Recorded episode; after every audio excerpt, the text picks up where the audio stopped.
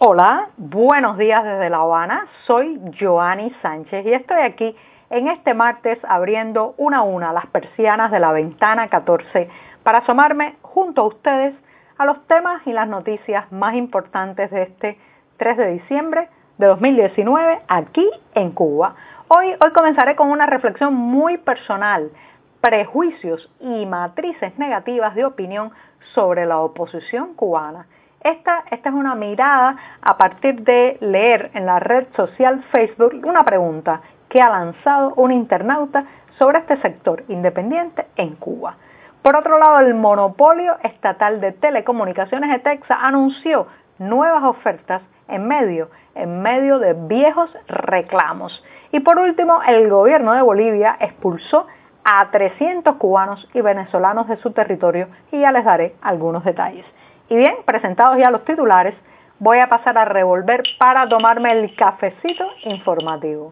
Ese que de lunes a viernes comparto junto a ustedes, recién colado, breve y cada vez más breve, que hay que ahorrar, que el café está perdido de los mercados cubanos, un poco amargo, como saben que me gusta a mí, pero siempre, siempre necesario.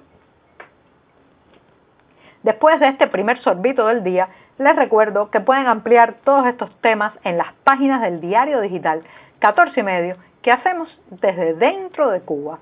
Y hablando de Cuba, voy a comenzar una reflexión que les decía muy personal que me surgió a partir de leer una pregunta, un interrogante que lanzaba una joven internauta cubana residente en la isla sobre la oposición cubana. Era una pregunta muy general y a partir de eso pues eh, intenté responderla, pero sobre todo dejando claro, cuando ella preguntaba sobre la oposición cubana, dejando claro cuáles son, a mi juicio, las partes, los grupos, las zonas que conforman lo que yo prefiero llamar el sector independiente cubano. Claro está que hay, por un lado, una oposición de corte político que está ilegalizada. Recuerden que vivimos en un país donde solo está permitida la existencia del Partido Comunista de Cuba y todas todas las otras fuerzas políticas están ilegalizadas, reprimidas, silenciadas, maniatadas políticamente.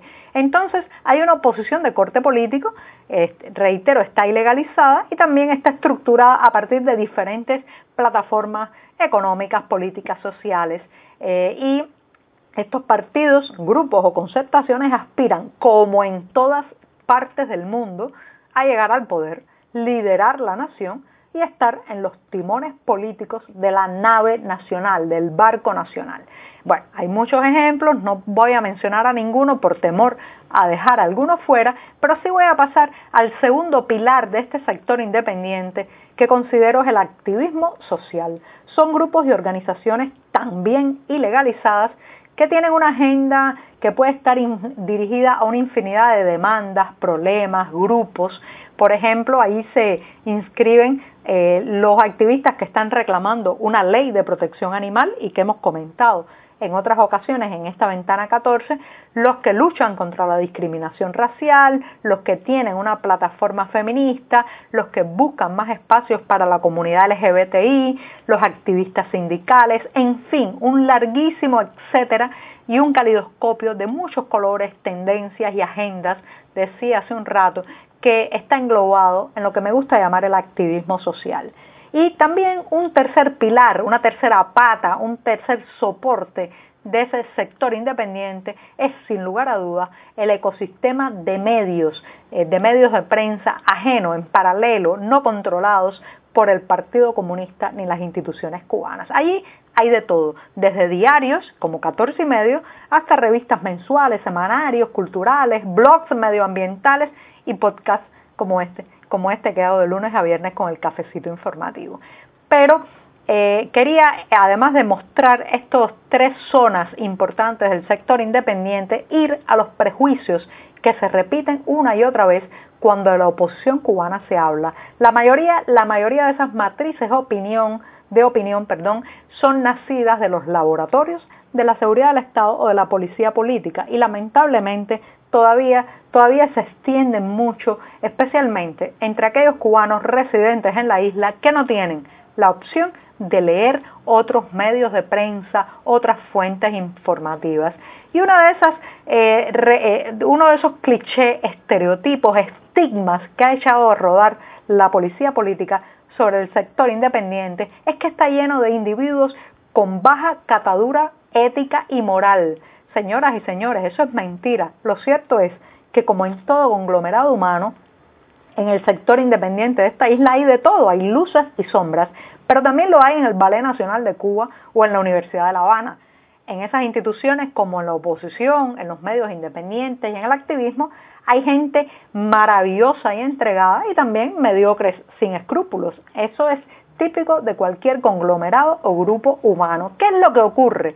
Bueno, el problema es que por más de medio siglo eh, este, este sector no gubernamental, independiente, autónomo y alternativo ha tenido encima, vigilándolo y denigrándolo a uno de los aparatos de inteligencia más implacables que ha existido.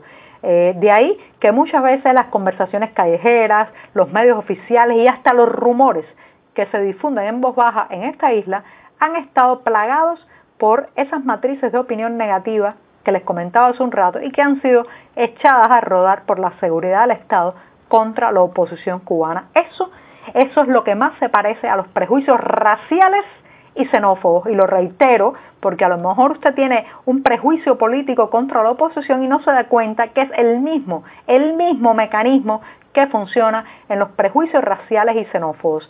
Se difunde la idea de que un determinado grupo étnico, racial, cultural, nacional es, por ejemplo, vago, ladrón, mentiroso, o se culpa al extranjero de que viene a robar el puesto de trabajo, a violar mujeres, a arruinar la cultura nacional, y eso, si además se dice desde el poder y se difunde en los medios nacionales que pagamos, ojo, pagamos todos con nuestro bolsillo, pues entonces crea un clima de animadversión hacia un grupo humano basado en el prejuicio y el miedo. El problema es que muchas de esas personas que repiten estos clichés y estos estereotipos nunca se han sentado a hablar con un opositor, nunca se han leído un programa eh, social elaborado por un grupo de activismo, nunca se han acercado a un medio independiente y tienen ya eh, miedo y rechazo a acercarse porque no solamente le temen al otro, sino que además temen ser rechazados por su propia gente cuando les vean que indaga, busca, eh, busca respuestas a sus preguntas, perdón, o no está satisfecho con el estereotipo que le han vendido sobre el otro, en este caso el activista, el periodista independiente, el opositor. Así que si usted está en ese caso, acérquese, lea, no se deje lavar el cerebro, no se deje imponer una opinión, sobre todo cuando esa opinión viene totalmente escorada, totalmente manipulada y totalmente parcializada. Y con esto, con esto me voy rápidamente al segundo tema que tiene que ver con las telecomunicaciones, pero antes, antes voy a tomarme otro sorbito del cafecito informático. Que hoy es martes y hay que tomar mucha energía para seguir la semana. Ayer, ayer la empresa de telecomunicaciones de Cuba, un monopolio estatal conocido por sus siglas ETEXA, anunció nuevos paquetes de navegación web desde los móviles. Esto por un lado es una buena noticia porque uno de los paquetes anunciados eh, es de 400 megabytes de navegación por el precio de 5 pesos convertibles o 5 chavitos, como también se le dice en eh, el argot popular. Eh, este es un paquete que está pues más cerca de poder ser comprado por las personas de bajos recursos, las personas que tienen menos ingresos, aunque cuidado que todavía a ese precio de 5 pesos convertibles sigue representando prácticamente el salario de toda una semana laboral de un profesional en esta isla. Pero lo cierto es que esto parece ser una respuesta a la mala, a la mala opinión que había generado el lanzamiento anterior del monopolio estatal de telecomunicaciones que había, había anunciado paquetes muy voluminosos de muchos gigas, 10 gigas incluso, que a precios exorbitantes que superaban incluso el salario mensual de un profesional. Así que como respuesta parece ser a estas, quejas, ETEX ha lanzado paquetes más pequeños y ahora hay una opción de 400 megabytes, 600 y 1 giga también.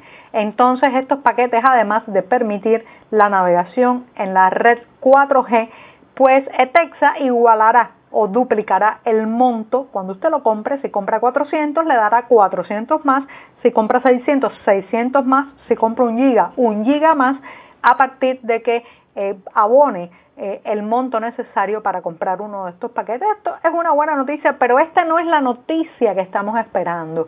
La gente quiere paquetes que incluyan, eh, además de que bajen los precios, de que incluyan funcionalidades, como por ejemplo, eh, que incluyan la mensajería instantánea de, manera completa de forma que usted compre un paquete y pueda usar eh, sin costos adicionales servicios de mensajería instantánea como WhatsApp, Telegram, Signal, en fin, los, muchos servicios que hay para eso o redes sociales como Facebook y Twitter. Etexa, Etexa no se ha movido en esa dirección y lo que sigue haciendo es como particionando los paquetes y bajando, o sea, poniendo esas pequeñas porciones a precios más económicos. Pero lo cierto es que no hay una rebaja sustancial en el costo del megabyte de navegación. Así que hay, hay todavía eh, motivos para seguir reclamando en las redes sociales que bajen los precios de Internet, porque estos, porque estos siguen estando muy lejos del bolsillo de la mayoría de los cubanos.